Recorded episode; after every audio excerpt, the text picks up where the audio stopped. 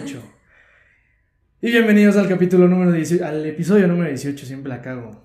Jimena Bogas, hace un chingo te quería invitar, ¿cómo estás? Muy bien, muchas gracias. Yo también quería participar en este proyecto. Ya te lo había prometido desde hace un buen, pero te quedaba mal. Sí, ya dije, no, ya, ya, nada más me enchismó. No, no, no, discúlpame. ¿Cómo, ¿Cómo te trata la cuarentena? ¿Cómo vas? Pues bien, bueno, ahorita últimamente la verdad sí ya, ya estoy un poquito harta. Al principio no me había tocado como la ansiedad de, de salir, o sea, para mí fue como muy relax y fue como un descanso, pero ya últimamente sí, ya, ya no aguanto. Ya te andas escapando y todo. ¿ya viste? No, no lo hagan. No lo hagan, no lo hagan. Pero, pues sí, yo creo que poco a poco y también eh, me di un detox de redes sociales como por una semana porque me estaba afectando mucho. ¿Sí? ¿En serio? Sí, yo creo que es el hecho de que antes eh, era, sa- sabía que todo el mundo estaba en su casa, no era como el FOMO. Sí, sí. Pero últimamente así de que estar viendo atascado de historias, que mis amigos igual ya empiezan a salir, amigos que no habían estado saliendo ya comenzaron a salir, sí fue como, Dios, quiero estar ahí, o sea, los extraño mucho, igual, eh, no sé, con, con mis abuelas, con mis primos, pero sí, ya, ya estoy otra vez. Oye, ¿sí sirve eso de adiós, las redes? O sea, ¿sí te ayudó un chingo más o menos? Sí te ayuda, te cuesta los primeros, los primeros, no sé, días. Y este, porque quieras o no, ya estamos muy condicionados con las redes sociales. De hecho, no sé si has visto el nuevo documental de Netflix. Sí, el de- está cañón, Sí, ¿no? ya no quiero agarrar ni mi celular, te lo juro. No, yo, o sea, lo vi y dije, ¿qué onda? Desactivé todas mis notificaciones, menos de WhatsApp, porque Mm. pues suena feo, pero ya se volvió como un poquito indispensable de que la tarea Sí, sí, sí. y todo eso, ¿no? Pero de redes O sea, sociales. Instagram, sí, totalmente. Sí, yo, o sea, yo soy súper adicta a, a Instagram y dije, no, ya, eh, en mi reporte semanal del teléfono así salía de que tu Arriba. porcentaje aumentó No, 123% no, y yo, no, ¿qué estoy haciendo? Sí, sí, sí. O sea, y hasta te da gusto cuando baja, ¿no? Creo. Sí, de que, wow, neta estuve, o estuve muy ocupada o estuve haciendo algo más en mi vida. Sí, justamente, aprovechar el tiempo. Sí, exacto. Y desnormalizar lo normalizado, ¿no? Claro, claro. ¿Qué es lo que venimos a hablar? ¿Qué onda, Jimena? Porque, bueno, antes de meternos al título, creo que me gustaría preguntarte, o sea, ¿quién es Jimena? ¿Con qué te identificas? ¿Cómo podrías describir eso antes que nada? Para darle un contexto a los que nos pueden escuchar. Ok, bueno, pues Jimena eh, ya va a cumplir 20 años. Em, soy estudiante de psicología. Eh, estudio aquí en la Universidad Autónoma del Estado de Hidalgo. ¿Ok? Soy una mujer en deconstrucción, aterrizando el tema que vamos a hablar. Y me gusta mucho, me gusta mucho el deporte, me encanta también escribir. Eh, creo que eres mucho de lo que lees y por eso a mí me gusta escribir porque siento que hay personas que se identifican Mm. y está padre que a veces tú puedes tener las palabras que alguien necesita leer o escuchar. Ah, ah, ¿Con esto te refieres a que to- todo aquello que nos metamos es lo que vamos a ir diciendo por la vida? O sea, todo Sí. lo que te metas acá en lectura. O sea, no puede, aunque, o sea, aunque no me guste, no importa. Pues va a ser, va a haber momentos en los que no vas a tener tú palabras para saber cómo te sientes, cómo, qué es lo que quieres expresar.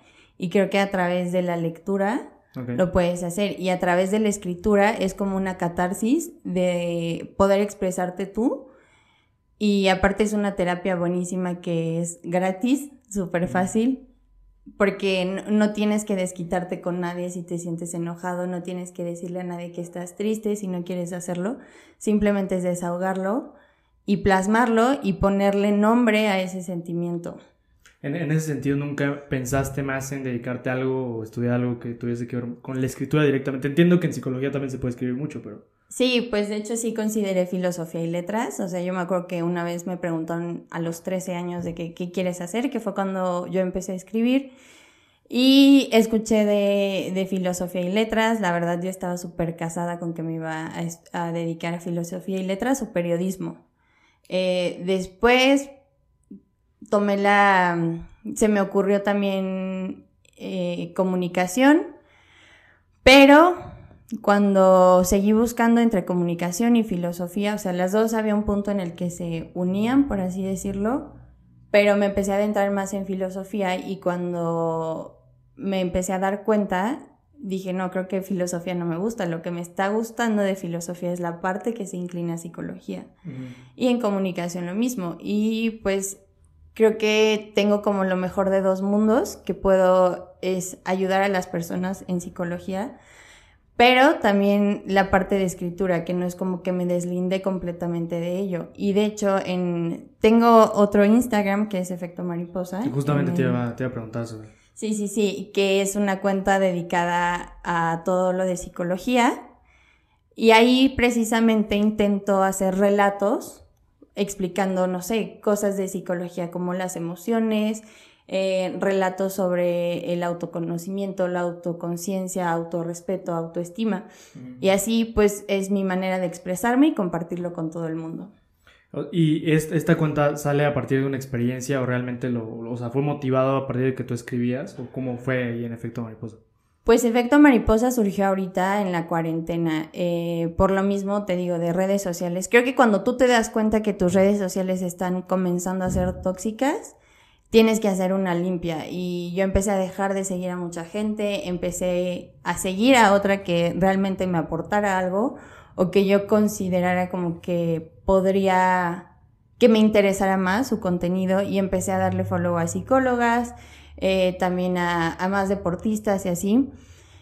Pero me di cuenta que mucho de las, de las cosas que compartían sí es contenido de calidad, pero había algo que, que, faltaba, que era como lo que yo buscaba. O sea, por ejemplo, te dicen tips para no estresarte, dormir bien, comer bien. Y es como, no quiero leer lo mismo que en otras 50 cuentas y no quiero leer lo mismo que encuentro en Google, ¿sabes? Sí, sí, sí, 100%. Y también o sea, creo que mucho de la psicología abarca también eh, la música, nuevamente la escritura, este, eh, eh, la educación, educación hablando del contenido que tú consumes, todo lo, lo, que ves y lo que escuchas. Entonces dije, creo que, creo que yo he visto que hay personas que tienen mucho que decir, canciones que tienen una perspectiva completamente diferente y que no se están escuchando y merecen tener ese como impulso tal vez el poquito o mucho alcance que yo les pueda dar a las personas, pero sí dejar como esa parte mía en Instagram que no sea tóxico. Y también creo que hay, por ejemplo, mi concepto es compartir conferencias, que yo siento que los TED, ¿no? Que cuando tú ves una TED Talk dices, wow, quiero ser así y ahorita voy a hacer esto y esto y esto.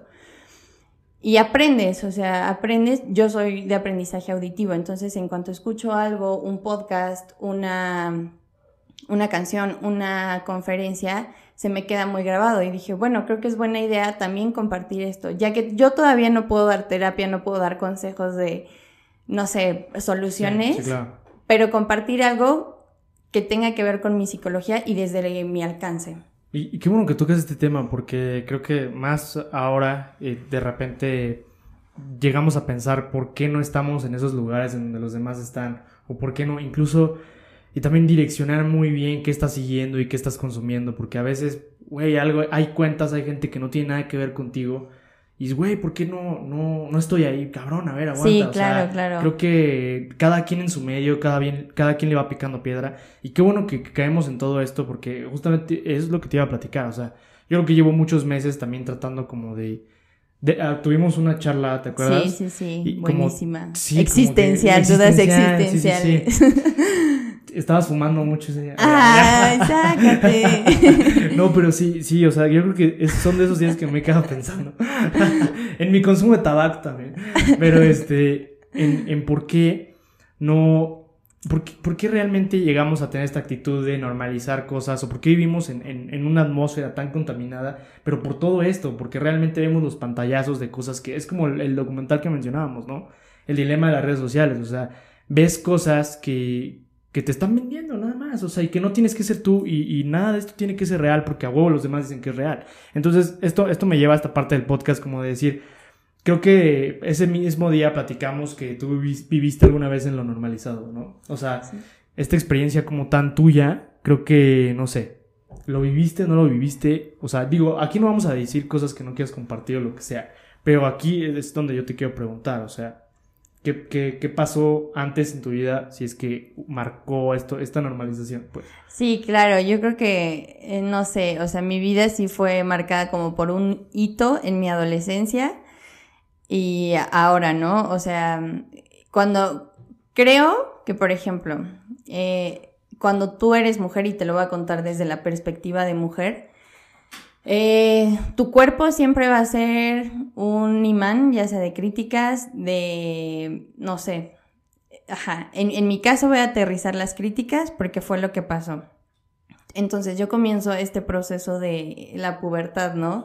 De el cambio de niña a mujer. Obviamente mi cuerpo comienza a cambiar, mi cuerpo comienza a desarrollarse y a mí me daba como mucha, mucha pena porque yo estaba, o sea, mi cuerpo fue el más notorio, entonces a las 3 de la tarde que yo tenía educación física tenía que ponerme la sudadera porque no quería tener los ojos encima de tanto niñas como niños.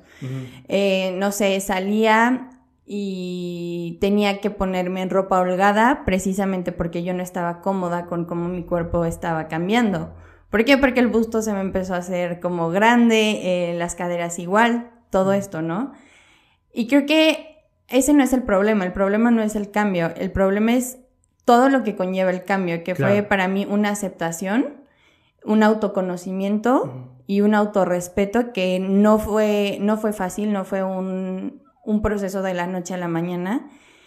Y nuevamente mi, mi cuerpo sí era como target de críticas de que hay usa push-up, hay usa relleno, hay se pone las blusas del uniforme así porque quiere llamar la atención de los niños. Es una pinche tapa de la chingada. Sí, sí, sí, y digo, bueno, ahorita ya lo, lo olvidé, ¿no? Bueno, no, no que lo olvidé, pero ya no es algo que me afecta y también digo, creo que todos estábamos inmaduros en esa parte del pensamiento, mi generación fue, fue difícil y también toparte con todos los niños de que se acercaban a pedirme algo y yo pensaba que no, no sé si era cierto o no, pero pues mi perspectiva era eso, exacto, o sea, ya era como un, eh, ¿cómo se dice? Un estímulo de... Como un talk, ¿no? Hasta... Ajá, sí, sí, sí, de... Ay, se me fue el nombre, como de defensa.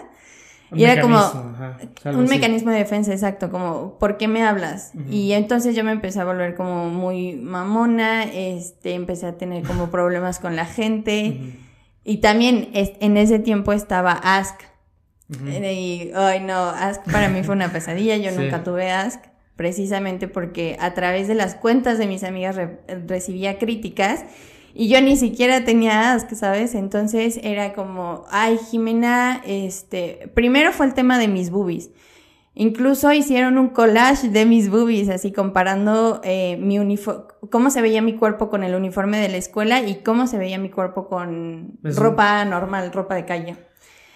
Digo, ahorita, bueno, gracias, ¿no? Pues quién tuvo el tiempo para hacer eso. Sí, no, de, neta esta gente que tiene el tiempo para dedicarte tanto hate, no, no sé, como que y, lo peor es que volvemos a esta parte, o sea, se ve como... Es que es una etapa, es algo que, le tiene que pasar a todos, o sea... Ajá, y se ve normal, se ve como que, alguien te esté insultando, se ve normal, y sobre todo que alguien que te estén insultando por algo que no está en tu control, que no es como que tú decides, ¿sabes?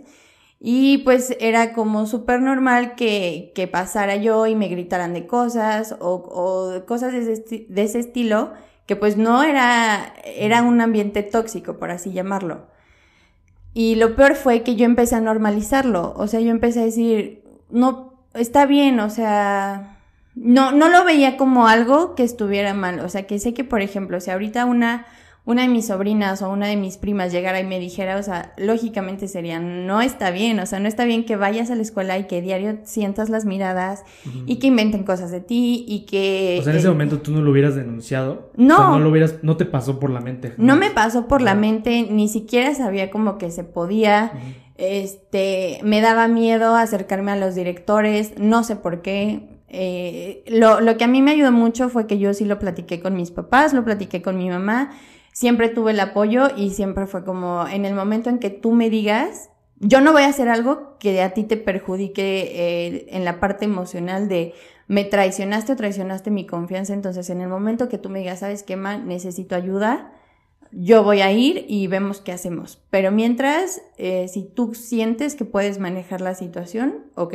Y es, y es mucho, mucho peso mental, mucho peso de estrés, qué pedo. O sea, para alguien tan, o sea, no tienes una edad para no, te digo, tenía 13 años, 12 años. O sea, y mira, te voy a decir algo que duele un chingo. O sea, creo que del otro lado, como cabrón, o sea, creo que es muy difícil aceptar que todo el mundo, en este sentido, hemos estado como, pues sí, o sea, lo ves como algo normal cuando estás tan niño, tan inmaduro y, y yo sí te lo voy a decir, o sea, yo creo que yo alguna vez estuve ahí, alguna vez dije algo, obviamente, o sea, mis amigos, muchos conocidos, hizo una pendejada, pero es que es justamente aquí cuando se inicia la violencia, cuando acaban estas cosas ya en, cosas más horribles. Y creo que es, un, es una pendejada, o sea, no sé, platicamos ese día fuera de tu casa, ¿no? O sea, creo que esta parte también de normalizar una herramienta como Ask, cosas que, no vienen a aportar ni madres. Yo tenía Ask y creo que hasta te haces adicto a tratar de recibir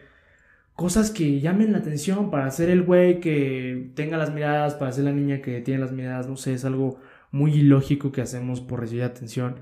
Y algo que te quería preguntar también es, era, o sea, ¿tú lo percibías en tus amigas o nada más, o sea, era... No, no, no. más en ti o cómo era? Mis amigas siempre, siempre fueron súper lindas conmigo, siempre me apoyaron. Eso también me ayudó mucho, ¿no? Yo creo que, o sea, cuando tienes el apoyo de gente que de verdad te quiere y que tú también verdaderamente aprecias, o sea, puedes con todo. Eh, a mí, mis amigas me, me enseñaban como, oye, ve lo que me mandaron y este, o a veces ya dejaron de enseñármelo como por lo mismo, pero nunca me dejaron de hablar porque pues sí tuve otras amigas que cuando comenzaron las, los pleitos, porque aparte fueron pleitos por niños, súper inmaduro. Sí. Pero bueno, en ese momento sí fue como, Em, una guerra completamente de una generación casi contra, contra mí, contra mis amigas, que éramos como cinco o seis. Pero, pues, eh, pues a final de cuentas, todo pasa por algo, ¿no? Pero yo creo que eso, por ejemplo, ahorita aterrizándolo, digo, gracias a eso hoy estoy en este podcast platicando contigo sobre desnormalizar lo que está normalizado. Si no, probablemente yo seguiría en esa ceguera porque como dices, yo también fui, fui cómplice de esa, de esa normalización. Yo también llegué a insultar a niñas, yo también llegué a juzgar a niñas por su cuerpo, por X cosa, ¿no? Que ahora por eso lo decía en un principio. Ay, mis gallos, disculpen. Este, estoy en un, en un proceso de deconstrucción. ¿Por qué? Por toda esta narrativa con la que he crecido, que de la noche a la mañana es darte cuenta que, que no está bien y que no importa cómo lo estés justificando, no está bien. ¿Crees que tratamos de justificarlo? Sí, yo creo que sí. Yo creo que es más cómodo justificar que asimilar tus errores y decir, la neta sí, la regué. Ese es el, yo creo que es el problema principal, el reconocimiento de las cosas y más cuando eres parte de algo que, que te dejas llevar, ¿no? Y creo que es algo muy chingón que estemos hablando de esto porque yo estoy seguro que hay mucha gente, no nada más en una secundaria o en esta etapa de su vida, que, que lo está sufriendo. Y si no es este tipo de... Porque era un acoso lo que te estaban haciendo, ¿estás de acuerdo? Sí. O sea, era, era, era eso. O sea, hay que llamarle las cosas como son y es lo más complicado, ¿no? No sé, creo que también esta parte institucional de, la falta de protocolos que tiene una, escuela para poder eh, contrarrestar todo este peso que tienen acciones como estas, creo que también es, es muy cabrón. Y yo no quiero responsabilizar a muchas instituciones que no lo hacen o no logran generar este tipo de reglas políticas para poder cambiarlo, pero creo que en parte sí, sí es por una falta de respuesta que ellos tienen ante estas pinches situaciones. O sea, porque tú sabes que aunque vayas o denuncies, es como lo que pasa ya a un nivel penal o algo así. O sea, tú sabes que no hay respuestas y es el principal problema. O sea, que incluso ya se opta por hacer justicia con tu propia mano, no sé, esto genera muchas cosas y te das sí, cuenta. Sí, sí, y, y partiendo desde el punto psicológico, o sea, es, eh, en un texto lo escribí y decía como, parece que hacer justicia con tu propia mano es la única alternativa que tienes. ¿Por qué? Porque hay gente que no te escucha, hay gente que te toma de loco o de loca y entonces comienza como qué exagerado, no te no pasa nada y cosas así y entonces es como oh, si no estoy obteniendo respuestas, si no estoy obteniendo el apoyo de quien se supone que debería de hacerlo, pues entonces ¿qué me queda? Claro. Sí, completamente. Y esta parte de la impermanencia, o sea, ¿tú crees que e, estos cambios, esto de, esto de que no te queda nada o, no hay otra opción, tú, ¿tú crees que se debe, se debe a, que nosotros nos, nos, esforzamos en evitar consecuencias? O sea, nos, nos... Sí, totalmente. O sea, lo que te decía hace rato, es más fácil justificar tus acciones que, que, asimilar la responsabilidad de ellas. Aunque estés en la caja sufriendo lo mismo. O sea, sí. no importa. Pues no importa. Yo creo que eh, la narrativa del ser humano y la naturaleza es como competir, ¿no? Entonces, si es, a lo mejor yo estoy de la chingada, pero tú estás más de la chingada que yo, tú estás peor. Y tal vez eso a mí me hace sentir un poco de satisfacción. De a lo mejor yo no tengo que comer hoy, pero tú, pero tengo agua y tú no tienes ni siquiera agua. Y, te da un sentido de superioridad, un sentido un poco de poder, de autoridad. Y creo que también, no sé, o sea, si, si, si te da comodidad te da comodidad porque no es como que vas a decir, no, ya no quiero hacer así, o después de tantos años de tener este pensamiento, ¿cómo lo voy a cambiar? Y creo que es más fácil seguir en tu línea recta que deshacerla. Sí, sí, completamente. Creo que el paquete, lo que implica también, y los huevos que implica también hacerlo. Sí. Creo que mucho más e, es, es esta parte. Incluso también la gente que está cerca y se convierte en cómplice de estas cosas o sea, prefiere mucho más estar ahí en la comunidad de, a lo mejor no digo nada, me callo aunque lo estoy viendo y no me parece, pero estoy de este lado. Y, y también ellos se convierten en, culpables de cierta forma, ¿no? Sí, y es que aparte hay, por ejemplo, en, hay un término que son las relaciones, hay un término para hablar de las relaciones que son las recompensas y la, el precio, ¿no? Que se paga dentro de una relación. Entonces, tú cuando tú tienes una relación, llámese de amistad familiar o amorosa, siempre va a haber una recompensa y un precio. Siempre. Ya sea que el precio sea a lo mejor, no sé, eh, que tú estés aquí, la compañía. No, perdón, ese sería, la recompensa es tu compañía, tu amor, y mi precio es a lo mejor yo ser sumisa y yo hacer lo que tú quieras. O al revés, ¿no? Eh, muchas de estas situaciones y aterrizándolo a la parte de los amigos. Ya me di cuenta que tengo la muletilla de aterrizar, lo siento, pero bueno. este, eh, hablando en el término de los amigos o del círculo social, es, ok, la recompensa tal vez va a ser que yo pertenezco o este sentido de pertenencia con mi círculo social, mis amigos, entre comillas, y el precio va a ser a lo mejor yo olvidarme de quién soy, yo olvidar mis valores, yo olvidar eh, mi moral y convertirme en alguien totalmente nuevo, pero no para bien. Sí, sino sí, sí, ellos chingan lo... yo también y ahí estoy sobre eso. ¿De, acuerdas que yo te platicaba de algo así, no? Que igual así... Yo, siento, yo sí me he sentido perseguido en ese sentido también. Tal vez no, no como lo tuyo exactamente, pero sí me he sentido alguna vez como fuera de o, que quede fuera de, una de un grupo, de una sociedad, de lo que quieras. Pero creo que yo me lastimaba más o me, culpaba más porque yo sentía que que yo como que por dejar de hacer eso también fue mi culpa, ¿no? O sea, por, por dejar de estar en ciertos parámetros que rigen la aceptación social o rigen la aceptación de cierto tipo de grupos, eh, pues yo me había equivocado, entonces yo quedé fuera y pues en parte también por eso me, pues me perseguían para pegarme la chingada, ¿te acuerdas? Te conté. pero, pero bueno, digo, al final, gracias a eso platicamos de esto, estamos acá transmitiéndolo. Pero qué chinga, qué chinga, neta, pensar que uno es niño, está muy chico y que no tiene herramientas para para deshacerte de, gente que, que, pedo, nada más te quiere chingar, o sea, ¿no? Sí, o sea, y por ejemplo, em, es, es parte de crecer, ¿no? Yo creo que aunque suene cliché, pues se tienen que vivir estas cosas como para, precisamente, para desnormalizarlas, para saber que están mal y que no está bien. Y sobre todo, yo creo que también para que las futuras generaciones ya tengan, va a sonar una utopía, pero un mundo mejor. Y aunque yo creo que el 2020 nos puso a dudar a todos de qué onda, qué está pasando con el mundo, eh, creo yo, o sea, desde que empezó el año, nos encontramos con marchas, con protestas, la del 9 de marzo, luego la de apenas de Black Lives Matter, o sea, ¿qué dices?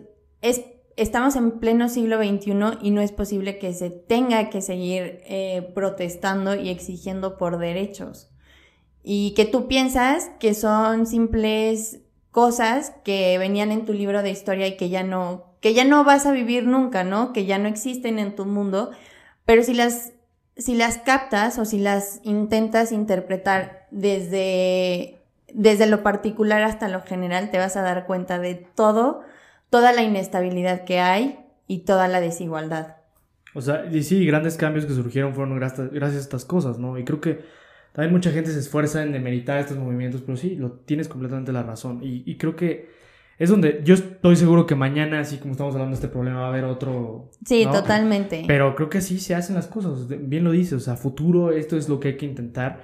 Y digo, hay muchas diferencias y es, lo que hay, que hay que tratar de remarcar, ¿no? Yo digo, yo que de repente grabo estas madres, neta, me gusta mucho remarcar como, güey, neta hay que tratar de, ser un poco más abiertos a todos los cambios que vienen, porque pues cada quien tiene una manera de protestar y, es lo que genera mucha división en este sentido. Creo que, bueno, ya en un rato te quiero preguntar de, esta, de, lo que escribiste acerca de la impermanencia, ya te iba a ah, preguntar, pero este, sí, no, no sé, como que neta yo quiero hacer un llamado para que la gente empiece como que a dejar vivir un poco más, porque también por estar chingando nada más, creo que se hacen muchas cosas. Sí, totalmente. Yo creo que em, no, ya no es un mundo para tener una mente cuadrada. Eh, debes de tener una mente súper abierta. Y hay una frase que a mí me gusta mucho, que es no puedes juzgar a alguien por el conocimiento que no tenía en el pasado. Porque, y, y tocando otra vez el tema de Black Lives Matter y las protestas feministas, como dices, fue esta superdivisión también, o sea, en lugar de que fuera la unión, también hubo una mm, división masiva de, ay, pero tú eres superclasista, ay, pero tú eres no sé qué, ay, pero tú, este, te la pasas peleándote con las niñas o cosas así. Y digo, está bien, está bien hacerle notar a, a la otra persona sus errores, ¿no? Pero tú tampoco te cases con esa idea de que ya no, ya no, no le queda ese papel, porque creo que a veces se, volvió un poquito hipócrita el discurso, ¿no? De tú me estuviste diciendo esto, esto, esto, y ahorita vienes y publicas tu historia, ¿no? Y creo que es eso de no juzgar a, otros por su pasado, porque no sabes si ya se informó, y de todos modos, si no lo ha hecho, creo que queda esa esperanza de que al menos entienda un por ciento de eso. Creo que nunca vamos a poder entender por ejemplo, creo que los hombres nunca van a poder entender al 100% el feminismo, pero sí se puede llegar a entender un 99%. Una persona blanca nunca va a poder entender lo que es ser una persona negra, pero va a poder entender al menos un 99%, aunque ese 1% no se pueda, pero queda la esperanza de que, de que lo asimile y que no estemos otra vez en una constante lucha de a ver quién es mejor, porque quién juzga más o quién comete el error más grande. Claro, sí, y aparte también nos esforzamos un chingo en... Es que volvemos a la misma mamada, o sea, yo creo que por más que una persona esté publicando cosas y sabes que el trasfondo es muy distinto, o sea, duele un chingo ver tantas cosas por lo que no son, te lo digo, o sea, disfrazadas de cosas que, o sea, yo tengo muchos amigos que sí se pasan de madre y publican un chingo de cosas y es como, güey, qué pedo, y, y hoy más que nunca en Twitter, en Instagram, se está diciendo, oye, güey, qué pedo, y se está juzgando y eso me gusta también, pero no caer en, en no respetar estas cosas, ¿sabes? O sea, creo que es lo principal. Pero bueno, cerrando ese tipo de, de temas, ¿qué pedo? Escribiste esta, esta locura me encantó, impermanencia. Oye, ¿por qué no lo platicas un rato de esto? Ok, bueno. Em, yo lo escribí igual, creo que otra, otra corriente de la que se, habla últimamente es el body shaming, ¿no? Que pues precisamente es esto, juzgar a alguien por su cuerpo y burlarte, ser un bully eh, del cuerpo. Y entonces a mí me ha pasado, yo he hecho ejercicio como 11 años de mi vida. Y, em, por ejemplo, cuando entré a CrossFit, este, pues obviamente me empecé como a marcar, ¿no? Me veía más fuerte y todo. Pero había cosas como, ay, a ver, haz esto. carga esto, ¿no? Que muy mamada y cosas así. Y era como, dude, o sea, sí hago ejercicio y todo, pero no por eso yo voy a ser la mujer más fuerte del mundo. Sí, sí, claro. O por ejemplo, cuando jugaba fútbol era como, ay, pero no te sale una chilena, ay, pero no puedes meter un tiro de esquina o cosas así, que es como, o sea, no, no tiene que ser así, ¿sabes? ¿Quién te decía eso, neta? Qué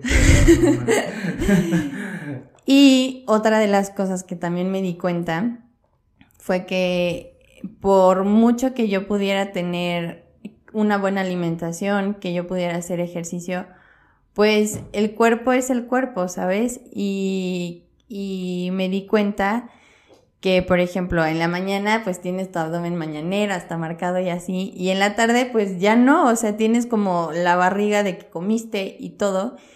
Y creo que eso a veces causa, puede causar un trauma. Si estás muy metido en un tema de entrar en un estereotipo de belleza te puede traumar mucho y puede llegar a, convertirse en un trastorno de la conducta alimentaria. Entonces yo me di cuenta de eso y nuevamente, como el cuerpo, no solo de la mujer, pero yo lo estoy hablando desde esta perspectiva de, mujer, eh, siempre se ve atacado por críticas creo que es una de las cosas en las que te enfocas, ¿no? Entonces, a mí me pasó que cuando me empezaron a, atacar cosas así de que sus boobies, que no sé qué, hubo un comentario que pusieron, Goga subió de peso, eh, hay que reconocer que sus nalgas son de gorda o algo así pusieron. Nuevamente yo tenía como 12, 13 años. ¿Eso, fue en Ask igual? En Ask, sí. Y fue como, ¿qué onda? O sea, esto está, de verdad estoy gorda, que no sé qué, comencé a hacer ejercicio y después entendí que no, o sea que pues era mi cuerpo que lo que me dijeran no, no tenía que aceptarlo yo. Lo que yo tenía que aceptar era aceptarme. Lo que yo tenía que hacer era aceptarme. Ahora sí me escuché bien Bárbara de Regil de la gente ama, la gente ¿qué? Ay, ya no me acuerdo, pero disculpen. No, no, no, ¿qué pasó? No, y entonces dije, creo que si yo hubiera entendido desde chiquita que nada es permanente y que tu cuerpo va a seguir cambiando, pues a mí me hubiera salvado un chorro. Entonces dije, pues creo que hay muchas niñas que me siguen en, en, esa cuenta, la mayoría son mujeres y también niñas chiquitas, y dije, creo que, creo que es momento de mostrar eso que a mí me me hubiera gustado ver. Entonces, pues dije, creo que a pesar de que yo haga ejercicio, a pesar de que hacía CrossFit Food y así, pues una nunca iba a poder ser un Messi, nunca iba a ser la mujer más fuerte del mundo, pero primero tenía que aceptarlo yo y primero tenía que aceptar esa impermanencia yo y aceptar que aunque hiciera ejercicio, pues voy a tener rollitos, mis piernas nunca van a estar súper tonificadas todo el tiempo, eh, mis músculos a lo mejor se van a ir, y que no, no todo el tiempo es lucir perfecta, no todo el tiempo es estar bien, no todo el tiempo es em, amarte, porque creo que también ahorita se ha transformado un poco el discurso de que si no te amas, si no amas todo y cada detalle de ti, entonces no te amas lo suficiente. Y es como, no, o sea, no puedo aceptarlo sin amarlo y está bien porque si no, entonces vas a entrar otra vez en un conflicto de, es que no me amo, es que entonces si no me amo no puedo ser feliz. Es una falsa positividad también. Exacto, y, entra como el positivismo tóxico. Sí, sí, completamente. No, o sea, creo que incluso en estas madres, oye, no te he visto nerviosa, ¿eh? De que estás en cama, pero bueno, o sea, creo que está, en, este, en, estas, en estas madres, no sé, luego como que yo le digo a Pablo, de repente, es que me cambio de ropa, de que os ve bien, que la chingada es, o sea, como que sí te vuelves obsesivo incluso en cómo te ves para los demás, ¿no? Sí, y, que, y ya a veces creo que, o sea, por ejemplo, a mí me ha pasado esta cuarentena que dije, bueno, voy a practicar un poquito de maquillaje, me siento bien, me voy a tomar fotos y subí ahí, ¿por qué te maquillaste? Y era como, porque quiero, porque estoy aburrida, porque no sé, simplemente es algo que a mí me hace sentir bien y que creo que en pandemia no se tenía que juzgar y de todos modos preguntaban cosas así. Pero pues al final de cuentas lo haces por ti y para ti. Sí, sí, claro, sí, completamente. ¿no? Pero no más, que pinche gente, qué pedo. ¿no? ¿Quién te decía eso? A ver, ya cuenta el chisme. No, no, no, a ver. Pero ya, eh, en ese sentido, creo que cuando yo leí lo que escribiste, neta, sentí lo mismo que me estás diciendo en este momento. Sentí que por ejemplo, yo tengo un problema en los ojos, obviamente, ¿no? Y si me, eso, eso de mí siempre me ha costado mucho trabajo aceptarlo. O sea, que no veo bien, que no veo bien de lejos, que está cabrón. Que con una operación es garantizado que quedes, ¿no? Pero creo que hay cosas más allá, hay cosas que no vemos que están y que siempre hay que valorar. O sea, gracias a Dios puedo estar grabando esto, gracias a Dios. Bueno, no, sé si tú crees, pero, o sea, gracias a, lo que sea que creas o a lo que le agradezcas, o sea, estás aquí y puedes hacer otras cosas. Y lo más importante, podemos cambiar, porque es justamente esta parte de la impermanencia que, que te dice eso, que las cosas tienen que ser diferentes todo el tiempo, no podemos quedarnos, sino estaríamos viviendo en el mismo tiempo toda la vida. Sí, o sea, vivir en el mismo día, en el mismo molde, y sí, precisamente es aceptar este devenir. Justamente. Porque, o sea, ni tú eres la misma persona que eras ayer, ni vas a hacer lo mismo que hiciste el día de ayer. Ahora imagínate, o sea, desde chiquito, si tú crecieras con esta idea de no quiero aceptar los cambios, entonces no podrías, entonces existiría nada más un tiempo congelado para cada etapa, ¿no? Pero pues no se puede, desgraciadamente. Hay veces en las que sí dices, a mí me pasó como en mi último semestre de prepa que yo decía, no quiero terminar este semestre porque todos mis amigos se van a ir, no sé qué va a pasar conmigo, no sé qué onda. Y sí, hay veces que quieres congelar el tiempo, pero no se puede. Y por muchos cambios que intentes que no pasen sobre ti, sobre tu vida, sobre tu sobre tus emociones, sobre tu cuerpo. Por inercia, aunque no Por inercia, exacto, suceden. Completamente.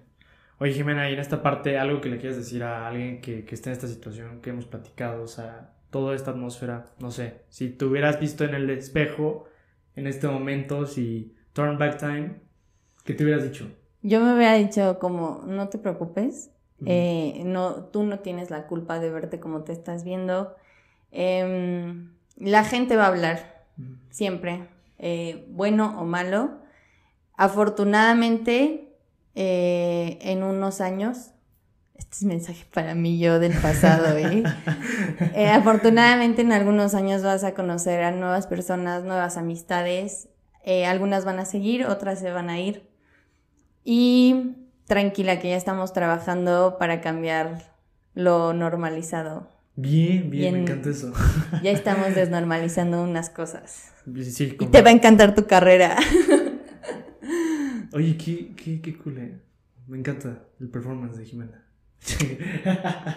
Oye, y algo que estoy preguntando, algo muy chingón eh, al final del podcast, ya para cerrarlo. ¿Cómo te ves en 10 años, Jimena? Ay. ¿En 10 años? ¿Qué te ves haciendo? ¿Dónde? A ver cuántos va a tener. ¿Cuándo? Ah, su máquina. va a tener como 30, 31. ¡Ah! Bueno, pues yo me veo. Yo estudié psicología porque va a sonar muy fanatista. Pero sí creo que hay muchas, muchos problemas que se pueden solucionar desde, desde la psicología, desde la educación, porque la psicología tiene la parte educativa, y creo, por ejemplo, hace poco escribía que nos hemos vuelto alexitímicos empíricos. La lexitimia es un... No sé si se considera trastorno, pero es una incapacidad que ciertas personas tienen para poder expresar sus sentimientos. Entonces, nosotros hemos crecido en una sociedad que te dicen, no llores porque llorar no es de fuertes.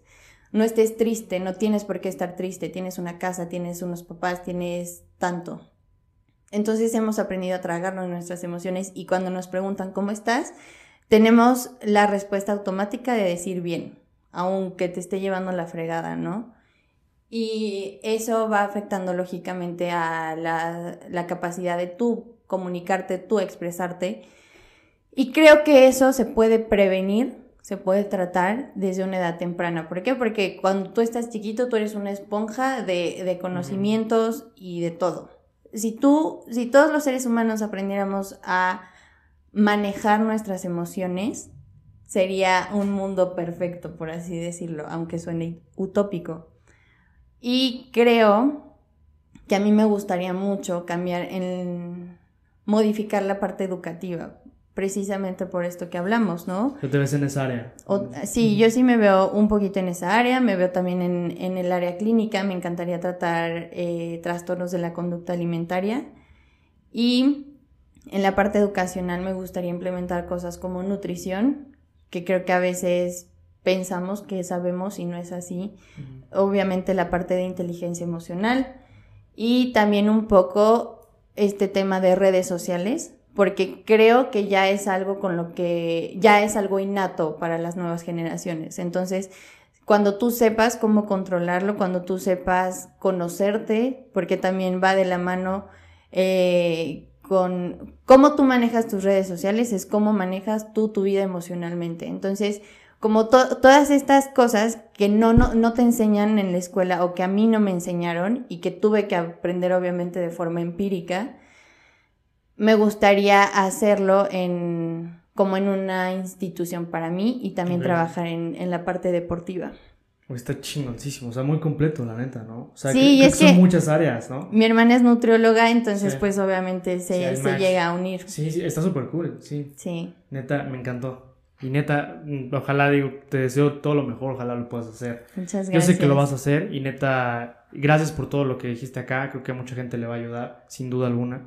Y bueno, qué, qué admiración por, por tantas cosas que has visto, la neta, y te han dicho y, y has, no sé, has mantenido esto acá cabroncísimo, ¿no? Muy, muy, muy difícil de repente mantenerte. Pero bueno, Jimena, ¿algo quieres agregar? Pues nada, vayan a terapia, no es malo. No, no es cierto, pero. no, sí, sí. Este, a Juan Pablo le hace falta, ¿eh? pues sí, eh, no le tengan miedo a, a, la psicología, no es para locos, de verdad. Eh, a veces necesitamos a alguien con quien hablar, con quien desahogarnos. Y un psicólogo es buena opción. Eh, también no sean de mentes cuadradas y desnormalicen lo normalizado otra vez. Bien, bien, bien, desnormalizando lo normalizado. Mil gracias, Jimena, por estar acá. No, gracias a ti por invitarme. No, no, no, ya sabes, es tu casa, cuando quieras, ojalá puedas volver mil veces, ya sabes. ¡Claro! bueno, pues suscríbanse, den like, share, todo lo que puedan, por favor. Bye, bye.